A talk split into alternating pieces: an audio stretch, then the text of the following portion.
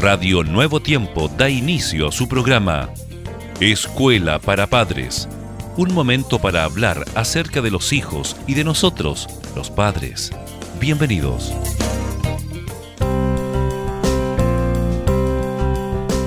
Estimados amigos y amigas, un saludo muy cordial y especial para cada uno de ustedes en el lugar donde se encuentran en este momento. Aquí estamos reunidos ya en su programa Escuela para Padres en Radio Nuevo Tiempo.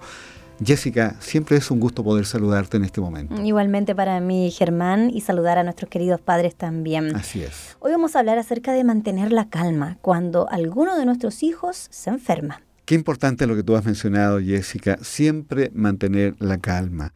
Los niños son presa fácil de enfermedades hasta que se desarrolla su sistema inmunológico y los padres debemos aprender a tratarlas en base a la experiencia adquirida y a las sucesivas visitas al pediatra.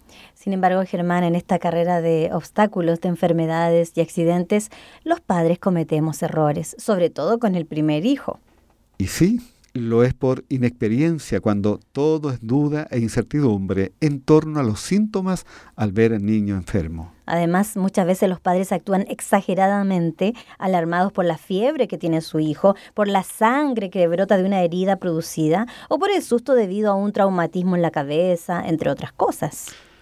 Peor aún, algún síntoma y recurrimos de inmediato a Internet que si no sabemos buscar bien, las fuentes de información pueden parecer fidedignas, pero no siempre lo son. Y podemos cometer grandes errores al informarnos mal. En esas circunstancias de estrés y apuro es posible que se actúe de manera incorrecta, por lo que es conveniente saber cómo actuar. Qué importante, el saber cómo actuar. También está el otro extremo, la pasividad ante un síntoma sospechoso o una caída o un golpe y como padres no actuamos porque se le pasará. En la práctica la pregunta es, ¿Cómo podemos tener equilibrio?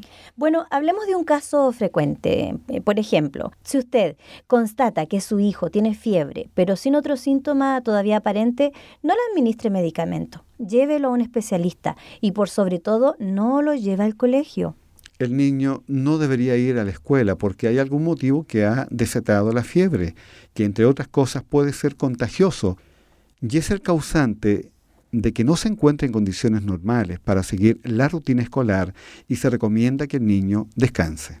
Y remarcamos, no le suministre medicamentos, como antibióticos por cuenta propia.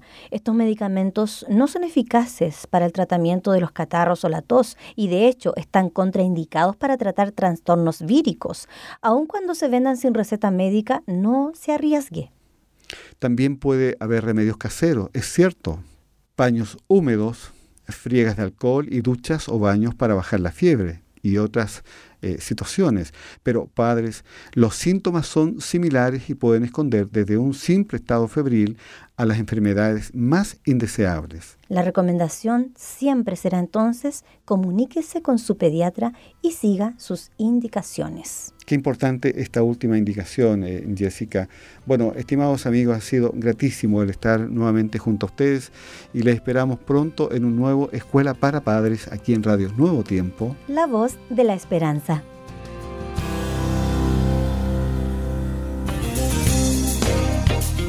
Gracias por sintonizar. Escuela para Padres.